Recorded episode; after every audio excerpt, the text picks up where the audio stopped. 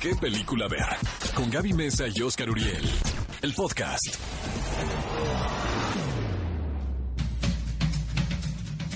¿Qué tal amigos? ¿Cómo están? Bienvenidos sean todos ustedes. Esto es ¿Qué película ver? Un programa de Cinépolis por ExaFM 104.9. Es un placer como todos los sábados. El último sábado del mes de marzo, Gaby Mesa con Z. Qué triste que sea ya tan rápido, se esté pasando este 2019, pero de verdad para nosotros es un año muy especial porque arrancamos este programa de qué película ver y como siempre les vamos a tener noticias de cine, les vamos a contar los estrenos que ustedes pueden ir a ver este fin de semana en las salas de Cinépolis y vamos a tener una entrevista muy especial, muy divertida. Bueno, tenemos varias entrevistas, exclusivas. Eh, les voy a dar un adelanto amigos porque mm, de verdad no aguanto. Es Margot Robbie y Saoirse Ronan. De las dos reinas. Así es. También tendremos la entrevista con Danny DeVito por la película de Dumbo y una invitada muy especial en cabina. Pero eso lo vamos a manejar en suspenso, ¿no? En secreto. Ok, secreto, secreto. Y bueno, también les tenemos como siempre el Toma 5, cinco películas que ustedes pueden disfrutar en Cinepolis Click y en esta ocasión el tema es los mejores live action de Disney. No Yo no elegí esa lista, amigos, fue Gaby Mesa con Z. Todos los reclamos directamente a Gaby, por favor. Recuerden arrobarnos en las redes sociales para que nos cuenten también qué película van a ir a ver ustedes el fin de semana, qué invitados les gustaría que tuviéramos en cabina.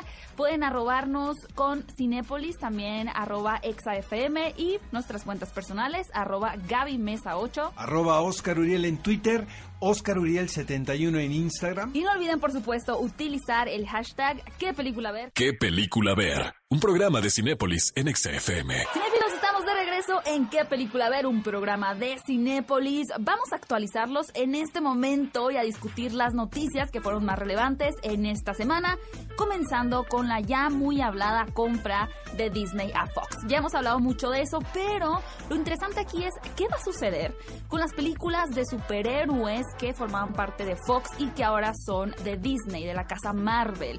Por ejemplo, las de X-Men. Como ustedes saben, había algunas películas en desarrollo, como Gambito, que iba a estar protagonizada por Shannon Tatum y que tiene la maldición eterna, yo creo, de esta película, porque simplemente no logran desarrollarla bien.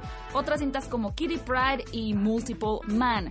Por ahí se está rumorando, Oscar, que a partir de esta compra estas películas pueden ya quedar en un limbo, porque obviamente las estrategias que tiene el director de Marvel, que es Kevin Feige, para su universo cinematográfico, pues son diferentes que aquellas que está desarrollando Fox, por ejemplo, como con Deadpool. Y también eh, tiene que ver con la política que maneja la casa Disney con respecto a sus contenidos, que por ejemplo tengo entendido que la plataforma que van a lanzar hacia fines de este año, va, a existir esto, va a ser, eh, va a estar armada exclusivamente por contenidos para toda la familia. Entonces yo creo que hay ciertos superhéroes como que no encajan en este esquema de producción que están planeando a largo a largo plazo como Deadpool y pues era era lógico, ¿no? Que varios títulos iban a quedar en limbo o cancelados definitivamente. Otra cosa y consecuencia muy importante, Gaby, de esta noticia es eh, que mucha gente se va a quedar sin trabajo. Todavía no se sabe cuál es el número exacto mm, de desempleados en Estados Unidos y en el resto del mundo. Entonces, lo que he leído yo es que hay un ambiente ahorita como de, pues de mucha incomodidad, ¿no? En, en, en las dos casas productoras. Por supuesto, tienes toda la razón. No había considerado esa parte, pero claro que con cualquier cambio de una escala tan grande, pues van a surgir también una serie de consecuencias. Y bueno, posiblemente pronto les traeremos más noticias de este tema de Fox y de Disney. Oscar, te tengo una buena noticia. Ya sé, porque es para mí. Eh, la escribí para ti. Estaba leyendo la noticia y dije, esta está dedicada para mí, viva en los 90. No sé si ustedes, eh, quienes nos están escuchando aquí en qué película ver, alguna vez vieron esa película protagonizada por Keanu Reeves y Alex Winter llamada Las aventuras de Billy Ted. Unos chicos desparpajados totalmente que viajaban en el, en el tiempo y conocían a ciertos personajes. Keanu Reeves yo creo que tenía como 14 años, no sé. Fue el momento en que bueno, la, lo, lo más impresionante de esto es que acabo de ver una foto con los dos actores en su estado actual. Va a ser triste la... No, fíjate que no. Keanu Reeves es, o sea, no ha envejecido en lo más mínimo. Yo creo que Keanu Reeves es uno de los actores mm, más respetados y más amados por el público también por toda esta historia trágica que acarrea, ¿no? De que perdió a su esposa. Bueno, y es el protagonista de The Matrix, por ejemplo. Eso nadie se lo va a quitar. Tiene también algunas comedias románticas que funcionaron. Eh, obviamente John Wick fue un levantón a su carrera, pero físicamente es un tipo que se ha conservado muy bien. No así del todo Alex Winter. No. Se ve más golpeado por la vida, ¿no? Y justo vamos a ver, ¿no? Su regreso va a tener una tercera entrega, esta película de las aventuras de Billy Ted, la cual se estima que empiece a rodarse este año, este verano, y se estrene en el 2020. En verano del 2020 vamos a tener el regreso de este par de locos amigos de los 90. Así que si ustedes eran fan, estén muy pendientes para más noticias del regreso de Bill y Ted. Una película que también ha tenido una respuesta muy positiva y nosotros vamos a tener la oportunidad de ver muy pronto. Es la nueva cinta del universo extendido de DC llamada Shazam. Bueno, mire, amigos, ¿para qué nos hacemos? Mejor les vamos a confesar que el próximo lunes vamos a entrevistar a Zachary Levi, que está aquí en México, para promocionar esta película. Eh, lo que es increíble es que todos los reportes, pero en esta ocasión sí, creo que sí son ciertos, porque siempre sueltan como ese rumor. Siempre da duda, ¿no? Pero creo que, porque desde que fui yo a entrevistarlo hace unos tres meses para una revista en la que trabajo, em, me dijeron que las pruebas que habían hecho, las funciones que habían hecho con público, habían salido de calificación altísima y estaban muy contentos, que probablemente sea la película de DC que mejor calificada haya estado en las, en las funciones de prueba. Entonces esto tenía muy contento a los ejecutivos. Obviamente, amigos, esto no quiere decir nada. Finalmente, el impacto que tiene con la audiencia se da el día del estreno. Y esto es hasta la próxima semana. Ya les vamos a contar cómo le fue a esta película. Pero creo que lleva las de ganar. Creo que me da la impresión que les quedó muy bien. Ahí la lleva DC. Obviamente ustedes en las redes sociales díganos si les ha gustado más el rumbo que ha tomado Marvel. A ver, que, se ponga sabroso. Sí, sí, porque Team Marvel o Team DC Entertainment. difícil. Porque claro que Marvel ha hecho un trabajo más eh, más, más grande, más mejor, mejor más extenso Exacto. Pero ya está llegando al fin. Entonces, vamos a dejarlos una encuesta en Twitter. Una encuesta en Twitter en este momento. Si son Team, hashtag Team Marvel o hashtag Team DC Entertainment. Así es, vayan al Twitter de EXA, voten y ahí vamos a, decidir. Que no seamos nosotros, Oscar, que sea el que público. sea el público que nos esté escuchando. Y te traigo una noticia que es tu favorita ya para terminar esta, sección. Esta noticia, amigos, no saben, me hizo la semana. Este, soy feliz ¿Por qué, Gaby? Porque ya hay un primer avance de Dora la exploradora. Mochila, mochila. Bueno, es un poco de troll para Oscar, la verdad. Aunque, mira, yo ya... Se ve, no se ve tan divertida, la verdad. Pues mira, nada más quiero primero decirles que... No se hagan, no se hagan. Sean, sean honestos y díganos qué les pareció el tráiler. Vean el tráiler, está en internet a ver, Gaby, es dime. Una película. no te rías. Muy interesante. No, no. No, no, digas muy interesante. Eso no quiere decir nada. Vamos a tener una película live action de Dora la Exploradora. Y tenemos un elenco bien interesante que es Isabela Moner, Benicio del Toro, Dani Trejo, Eva Longoria y Eugenio Derbez también tiene una participación en Dora la Exploradora. Ahora, la verdad, yo antes de ver este avance vi el póster y lo primero que llamó mi atención es que el personaje de Botas, que es el changuito, pues no tenía botas, ¿no? dije, ¿por qué Botas no tiene botas? Pero ahora que ya puedo yo sí no digo nada, por favor. Yo, yo, yo puedo tomar esta noticia, no te preocupes. Lo que pude ver en el avance es que es una película al estilo Disney Channel que está totalmente planeada y cuyo objetivo es atrapar a una audiencia sumamente infantil. No tiene ni el más mínimo intento de, ser adulta, de ser para adolescentes. Es una cinta absolutamente infantil, pero al mismo tiempo creo que sí se está despegando un poco de, del material original, por así decirlo, de Dora Bueno, yo creo que Isabela Mauner es una gran actriz y seguramente va a ser algo interesante con Dora la Exploradora, pero ¿Qué les parece si mejor vemos la película y luego hablamos? Así es. Y ya para terminar, ahora sí nada más el, el, el, extra, ¿no? La cereza del pastel de este sábado será contarles que también tendremos una nueva versión animada en cines de Scooby-Doo. La metí aquí porque estamos hablando de, animación, ¿no? Y va a contar con voces como de Gina Rodríguez, Zac Efron, Amanda Seyfried y Tracy Morgan está dentro padre, está padre el elenco, ¿no? Yo amo Scooby-Doo. Siento que nunca pasa de moda el perro asustado y el equipo de investigación. Pero esos actores creo que están muy divertidos. Gina Rodríguez es lo máximo, luego vamos a platicar de su película. Sí, porque los live action de Scooby-Doo, mm, no. Ah, Nos quedaron a deber, ¿no? ¿Qué película ver? Un programa de Cinépolis en XFM. Amigos, vamos a la sección que seguramente están esperando. ¿Qué película ver este fin de semana? Por supuesto tenemos la sección de estrenos. Díganos qué título que esté en la cartelera se les antoja este fin de semana. Hashtag qué película ver con sus respectivos acentos. Pueden taguear la cuenta de ExaFM, de Cinepolis, de Gaby Mesa o de un servidor. Pero vamos a empezar con Dumbo, el live action de este clásico de Disney dirigido por Tim Burton.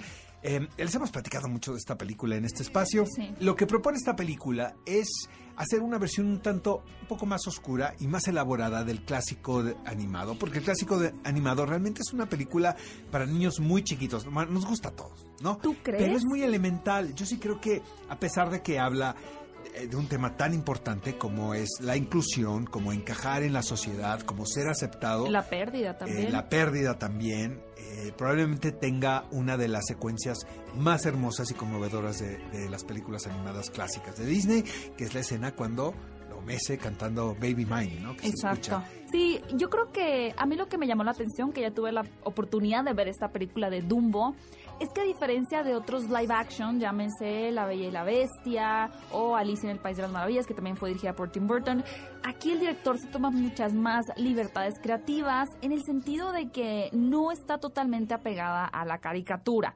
Por ejemplo, no tenemos la presencia del ratón o de los cuervos. Estos personajes más bien ahora son interpretados a través de humanos con los personajes como de Danny DeVito, de Michael Keaton, de Eva Green, por lo cual no podemos decir al 100% que cambian la historia porque la esencia permanece, ¿no? Justo de lo que tú estás mencionando de la identidad, de tratar de ser aceptado y Dumbo se ve hermoso. O sea, Amigos, mi compañera Gaby Mesa con Z se fue a hacer su trabajo y entrevistó al señor Danny DeVito cuando vino aquí a la Ciudad de México para promocionar esta película. ¿De qué nos habla, Gaby? Justamente le pregunté un poquito de qué pensaba sobre las futuras adaptaciones live action de Disney, si cree que deberían también de ser más libres o apegarse a la versión original. Así que, ¿qué les parece si escuchamos lo que el señor Danny DeVito me contestó a esta pregunta?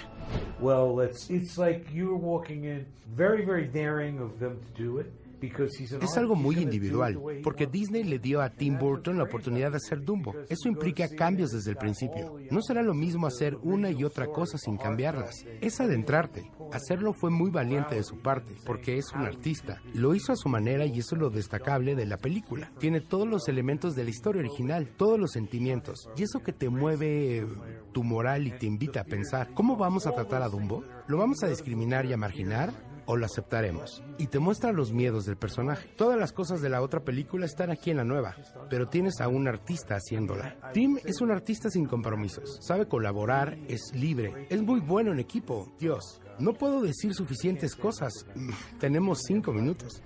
La verdad es que me encantó la respuesta de Danny DeVito. Se nota que tiene una gran admiración y una gran confianza por Tim Burton. Y sin duda también el hecho de que no esté eh, delimitando las futuras películas live action de Disney a que tengan que ser de una forma o de otra, sino que cada director pueda imprimirle su propia personalidad. La verdad es fantástico. Eso fue Dumbo, amigos. Otro estreno que llega a cartelera es Mis balas sin piedad. ¿De qué va esta película? Es la versión norteamericana del, de, podemos decir, hasta clásico mexicano contemporáneo de. Gerardo Naranjo. Una gran película, amigos. De hecho, Gerardo eh, pues ya vive en los Estados Unidos, ya está preparando. Ya triunfó. Ya triunfó, Ya dio el salmazo, como dicen, ¿no? Se fue a vivir a Los Ángeles, eh, a Beverly Hills. ya, ya tiene sus Bueno, esta es una versión, es, es el punto de vista norteamericano de esta anécdota que ustedes conocen muy bien, que en su momento protagonizó Stephanie Sigman. Ahora, el personaje cae en manos de alguien que me cae increíble, que es Gina Rodríguez, es una, es una chica muy simpática, he tenido la oportunidad de entrevistarla varias veces. Para quien no sepa quién es, pues es la protagonista de Jane the Virgin. No se hagan que la ven todos, todas, todas las semanas. Ahora ella interpreta a este personaje, que es la ganadora de un concurso de belleza, que se ve obligada a trabajar para un jefe del crimen después de que ella es testigo de un asesinato. Yo les invito que vayan a ver la película y se formen su propio juicio. Yo ya la vi. La versión norteamericana es una producción de, de acción con una protagonista femenina. Por supuesto, y al final yo creo que Hollywood es lo que hace de pronto, ¿no? Cuando toma historias de narcotráfico, es volverlas un tanto historias de acción. Sin duda, Oscar, yo la voy a ver hoy mismo y te voy a dar mi opinión.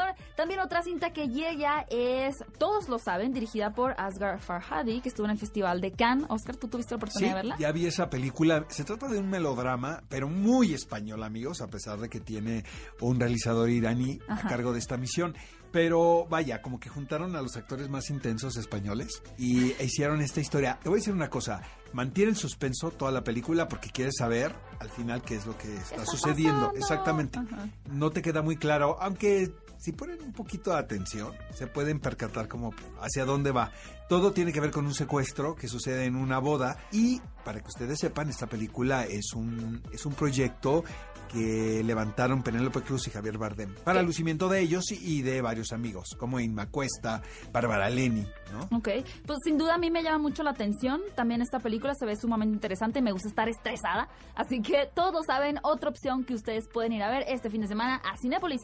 Y ahora ha llegado el momento, el momento especial de este programa, porque sé que Oscar tiene muchas ganas de hablar de la cinta protagonizada por Margot Robbie y Saoirse Ronan, las dos reinas. Eh, yo creo que es la rivalidad más más célebre en la historia y es la que tuvo eh, Isabel I de Inglaterra con María Estuardo, quien era su prima. Su primita. Pero lo que es interesante de esto, Gaby, es que era una enemistad a base de puras cartas y de puros malos entendidos, porque... Como redes sociales ahora, ¿no? pero aparte nunca se dieron el chance de conocerse. En la película plantean un supuesto de que probablemente hubo una reunión secreta de estas dos reinas, ¿no? Y, y que eso también pudo no haber cambiado la historia. Eh, pero, vaya, de esto no se tiene ninguna certeza histórica real, ¿sabes? Es un supuesto. Estos dos personajes han sido interpretados por muchísimas actrices a lo largo de muchos años. Glenda Jackson, por ejemplo, Vanessa Redgrave, Kate Blanchett en una película que se llamó Elizabeth. Entonces son, bueno, son roles como muy, muy, muy, muy sabrosos, ¿sabes? Como que proveen a las intérpretes de, de, de buen material. Y siento que esta versión está está realizado específicamente para el público joven, para el público millennial, quienes no conocen estas dos figuras históricas. Y aquí se pueden dar una oportunidad. Tuve la oportunidad también de entrevistarlas en Londres, Inglaterra, finales del año pasado, y ellas nos platican sobre la relevancia de esta historia hoy en día. I mean, it's relevant in the sense that there's still that choice I think that a lot of women feel they need to make as to like Esta historia es relevante en el sentido de que las mujeres hoy en día tienen que seguir estimando en ese equilibrio entre tener una posición de poder profesionalmente hablando y la otra parte de sus vidas, ser madres de familia o seguir con su vida profesional. Todavía se trata de la elección que tienes que tomar y de sus consecuencias. Claro que es relevante. Es un retrato de una mujer en el poder y en los sacrificios que tiene que padecer para estar en el lugar que quiere y de cómo estas cosas afectan su carrera. Son situaciones que aún se viven en el 2019. Sí, definitivamente pienso que es la noción de la mujer en el poder. Fíjate que es muy curioso porque, eh, como ellas lo están diciendo, Gaby, a pesar de que estamos hablando de muchísimos años atrás, el problema central de la película sigue siendo el mismo de muchas películas hoy en día. ¿Qué hace una mujer en un puesto de poder? Porque una mujer tiene que sacrificar su vida familiar por ser una mujer exitosa profesionalmente. Yo, eh, el equilibrio, ¿no? La, eh, y, esto ha sido tema de comedias románticas, de dramas, de películas de denuncia. Entonces me llama también mucho la atención y nos lleva a deducir que no hemos evolucionado mucho como sociedad. Está, me parece muy, muy pertinente lo que dicen ellas. Oscar, me encantó esta entrevista que pudiste hacer. Y también sin duda voy a ir, ya mañana, me voy a aventar un maratón el fin de semana porque hay muchas películas que no he podido ver, pero las dos reinas será una de ellas. Y finalmente, para terminar de contarles las opciones que tienen ustedes este fin de semana y toda la semana en cartelera de Cinépolis, llega una cinta dirigida por Rupert Wyatt, quien nos trajo la película de El planeta de los simios Revolución que se titula La Rebelión. Es una película al estilo de Cloverfield que mezcla la ciencia ficción con el drama y un futuro distópico en donde tenemos una ciudad, una ciudad de Chicago que ha sido ocupada o invadida por extraterrestres y de pronto al paso de los años evidentemente surgen este tipo de personas o ejércitos eh, que dicen ya no más, ¿no? Quiero que cambie esta situación, ya no estamos conformes cómo el gobierno está manejando eh, esta invasión en nuestra ciudad, por lo cual se van a levantar y a partir de ahí se va a generar una serie de, de, guerra o de conflicto al estilo de películas como eh, Guerra de los Mundos o de tono de ciencia ficción, de la llegada en donde hay una incertidumbre con esta invasión alienígena. Así que ahí lo tienen, esos son los estrenos que ustedes pueden disfrutar. Díganos con el hashtag qué película ver, cuál es el que van a ir a ver o cuáles van a ir a ver este fin de semana. ¿Qué película ver? Un programa de Cinépolis en XFM. Regina Blandón, andas muy famosa, caray. Ahora resulta que en el cine mexicano pues, todo el mundo quiere con Regina, Todos ¿o no? quieren a Regina Ahora, Blandón. No sé por qué, espero que se les quede esa idea un ratito. Ya sea comedia, película de horror, drama, película de arte, todo el mundo quiere con Regina Blandón. Oscar Uriel, Dios te escuche. No, no, por no. muchos sí. años. Pero aparte te ponen como muy cotizada, o sea, como que todo, como que se pelean por ti, ¿verdad? No es cierto, Sí. deja de decir mentiras, no Sí. es cierto. Oye, no. un exitazazo este, esta primera parte del año, estos primeros meses han sido muy buenos para ti. Bueno, ya, ya lo veíamos venir del año pasado. Este, pues es que justo tocó eso, que fue como la suerte de grabamos una en octubre de 2017, otra en noviembre, diciembre de 2017, otra en abril y de pronto se juntó así todo y ya, pues no sé, así empezó Ahora. 2019, bendito sea Dios. Honestamente, nadie se esperaba el éxito de Reyes contra. No, creo que ni nosotros. Estábamos, este, mientras filmábamos, la verdad nos, nos la pasamos increíble todos. Eh, y, y sí, Chava nos dejó hacer lo que quisimos. Entonces sí era de, este chiste no me gusta, métele otro. Y digo, basados en el guion, pero sí le metimos muchas cosas y todos nos llevamos muy, muy bien. Entonces, este, pues sí se nota como esa camaradería y al final... Pues sí, son, son muy buenos actores mis compañeros, entonces este quedó muy chistoso. Y Sí, nos- yo nos creo que, risa. bueno, es una de las comedias que la gente más ha ido al cine a ver este año, ¿no? Y, y qué tanto tuviste, porque no tuvimos la oportunidad de hacerte la entrevista por esta película en particular, qué tanto tuviste que investigar un poquito como la sociedad, mi rey, Porque no eres... o ya tenías Digo, quien, experiencia. quien cree que Regina es así, le tengo noticias porque para nada. No eres una mi rey en absoluto. No, la verdad no. Navegas en las 12. En la- poquito mira. mi rey, poquito godín. Creo que los actores somos muy mi rey y muy godín al mismo tiempo. O sea, creo que eh, si vas, bueno, nos a llamados llegas a las 6 de la mañana, a veces sales 10 de la noche, unos horarios horrendos, con toppers, porque pues la ¿Llevas- dieta, ¿no? llevas el topper de Este, frutita? Pues de pronto, o, o- o de comer en la esquina, porque ya nos cansamos de comer diario de lo mismo, ¿no?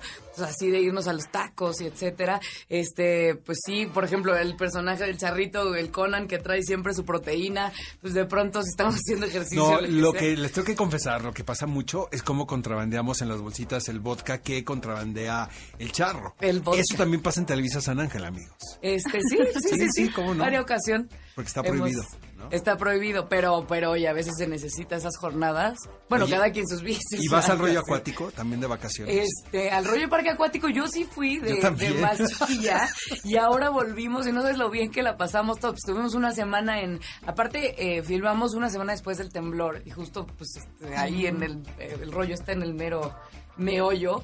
Entonces, este... mm, ¿Y no tenías que- miedo de los toboganes? Eh, Ya que, ¿verdad? Más o menos, pues no, ya dije, mira, me voy a aventar. Más bien todos estábamos tan, veníamos de tanto estrés, pues, digo, todo el país y etcétera, que también la película tiene eso, como una necesidad de, desde nuestra trinchera, pues saber cómo le hacemos y de reírnos. y Levantar de- el ánimo, ¿no? Ajá.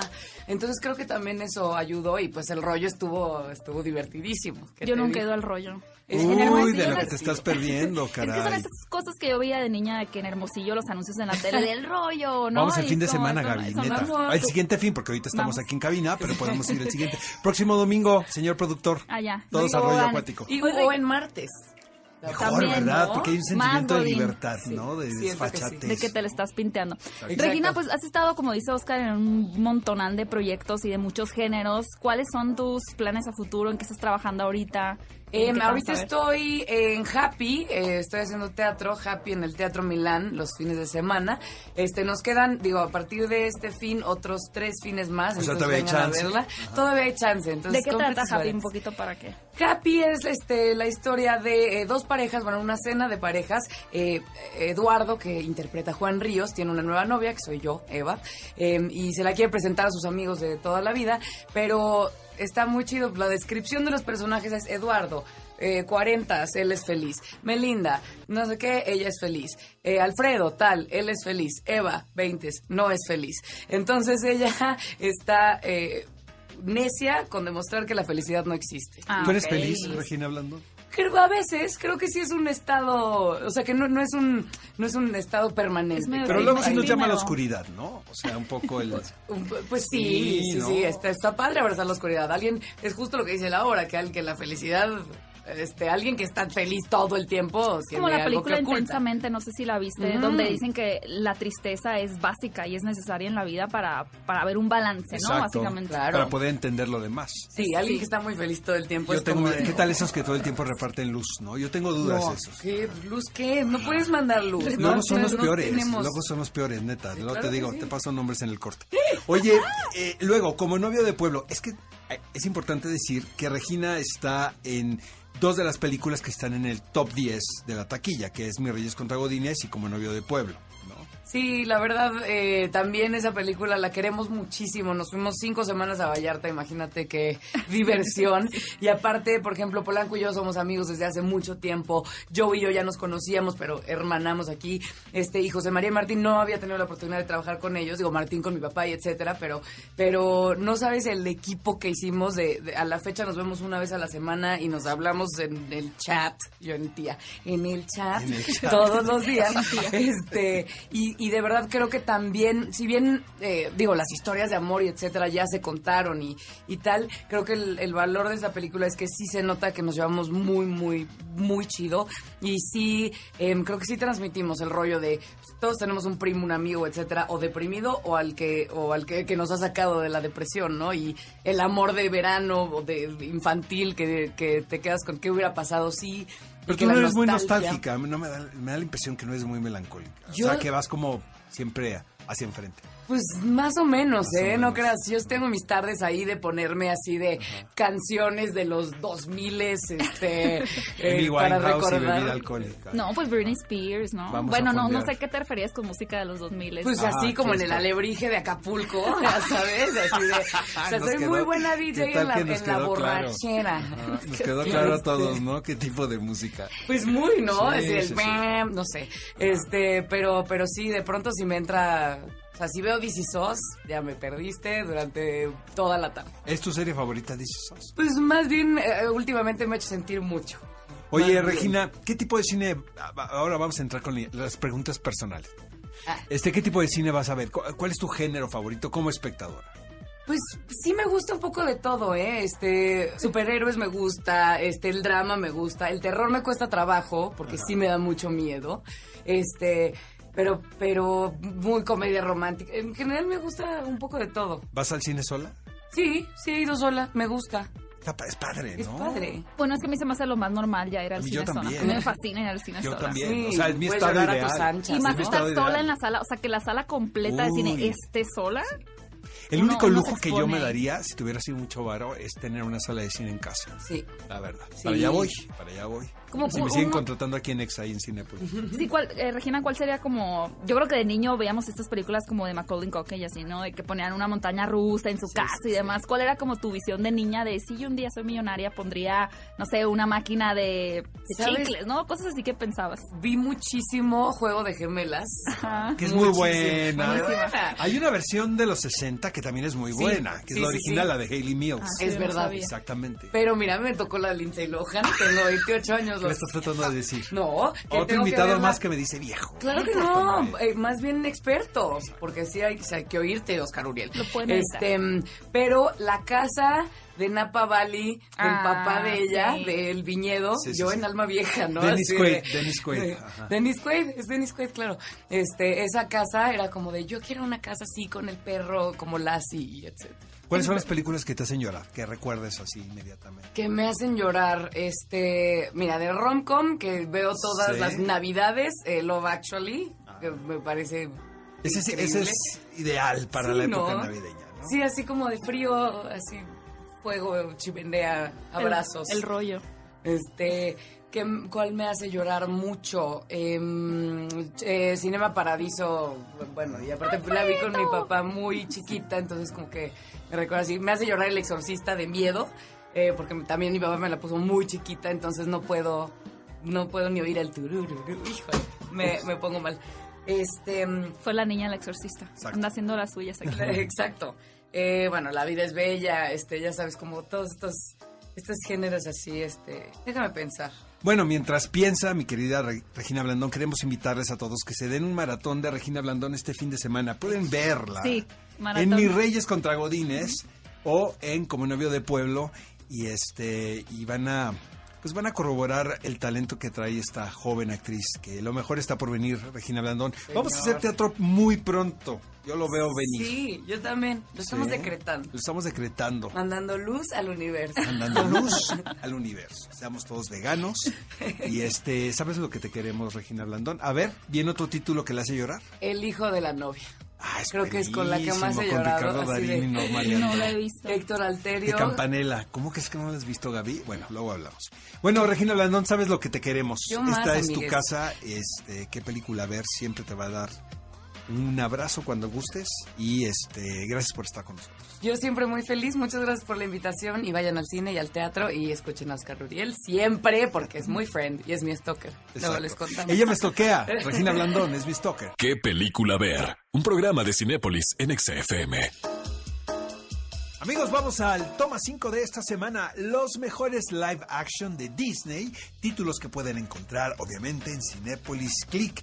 ¿Qué vamos a hacer este fin de semana? Ser felices y ver algunas de las recomendaciones de Gaby Mesa con Z. ¿Cuáles podrían ser los live actions consentidos de Gaby? Por supuesto, encantada tiene que estar ahí, pero les voy a confesar algo amigos, estoy de acuerdo con ella. Eh, Yo creo que este es mi, mi live action favorito de todos. Seguramente eso es porque tiene un humor súper ácido y hace una especie de que mofa burla de lo que son las Es princesas, ¿no? divertidísima. Y te voy a decir una cosa. Recuerdo que Tilda Swinton ese año dijo que la actuación de Amy Adams era la mejor del año. Sin duda, un gran live action y el futuro de Disney debería de estar en los guionistas de Encantada. Esa es la primera opción. Están preparando la 12. ¿Están, ¿están preparando la 2? Sí, Yo, yo- hoy es un buen fin de semana para mí. La segunda película live action, me voy a ir con la primera, pero pueden encontrar toda la entrega en Cinepolis Click. Es Piratas del Caribe. Yo creo que fue esta primera gran producción que hizo Disney, basada en un juego de, del Sí, del parque del temático. parque temático, ¿no? Ya no era de una cinta animada o de un personaje. Creo que a todos sorprendió el que este, espe- esta especie de travesía que uno puede experimentar yendo a los parques de Esa Disney se bajada que tenían los piratas del Caribe, del de California, era tremenda cuando eras niño, ¿no? Ahora Ahí se me volvió divertía muchísimo. la bajada. Sí, la bajada. Ahí viene. uh. Uh, Se, volvió, se volvió la maldición un poco de Johnny Depp porque se quedó atorado en Jack Sparrow. Mira, seamos pero honestos, final- la verdad. ¿eh? Ver. Fuera máscaras. La mejor es la primera. Siento que las demás ya estuvieron muy truculentas. La primera es muy divertida. La voz es muy buena. Es que no habíamos visto nada así, ¿no? Era, como tú dices, este Johnny Depp haciendo, haciendo un homenaje a, pues, a varios de sus ídolos también, ¿no? A un Rolling Stone, ¿no? Es verdad. A escritores por ahí con adicciones, ¿no? Pero es muy bien lograda al final como una aventura y tiene su historia de amor y de- demás. Así que si ustedes quieren revivir esa época hermosa de Piratas del Caribe, ya pueden hacerlo en Cinepolis Click. Otra película de princesa, pero que ahora sí está adaptando un clásico de Disney, es La Cenicienta, la cual está protagonizada por Lily James. Y yo ya lo he dicho muchas veces en este programa, pero hasta el día de hoy sigue siendo mi live action favorito de Disney. ¿Por qué? Porque a mí nunca me gustó La Cenicienta. Eso de regresate a las 12 y encuentra el amor de tu vida, la zapatilla, no, no, no iba con mi personalidad. No y me nada. Me sorprendió el buen trabajo que hicieron, realmente trasladar esa historia. Pues era Kenneth Branagh, ¿no? El director de la película. Sí, de verdad para mí sigue siendo un ejemplo a seguir para los futuros live ¿Y action. quién así pudo que- ser la mejor madrastra? Pues Kate Blanchett. El mejor casting del mundo, amigos, es el de Kate Blanchett como la madrastra de Cenicienta. Una película de la cual se ha hablado mucho que quieren traer una continuación, pero simplemente no se da, es Las Crónicas de Narnia. Está un poquito desatendida esa película, pero yo creo que para una generación como la mía que vimos esta aventura épica, pero a la vez un poco poética de Narnia, nos encantó y es triste que no, no hayan regresado con ¿Sabes una que había película una nueva. versión eh, animada que yo vi de chiquito, la vi en Ah. televisión. Entonces conocía perfectamente la historia y después, tuve la oportunidad de ver el, el live action ¿Y me gustó? gustó. Sí, sí me gustó. Las Crónicas de Narnia también está en Cinepolis Click y voy a terminar con la más reciente posiblemente de esta selección que siento que a Oscar no le gusta pero a mí me fascinó esta película hasta lloré y se llama Christopher Robin Un encuentro inolvidable. Ni la vi, Gaby. ¿Cómo sabes que me gustó o no me gustó? Pues ahora la vas a ver en Cinepolis Click porque ahí la puedes Después del encontrar. programa voy a ver Christopher Robin un encuentro inolvidable. Yo pensaba que iba a ser muy difícil llevar una historia que de pronto están así, Winnie Miel, ¿no? Era medio sosa. A mí me gustaba de niña, pero luego como a los nueve años superé a Winnie Pooh.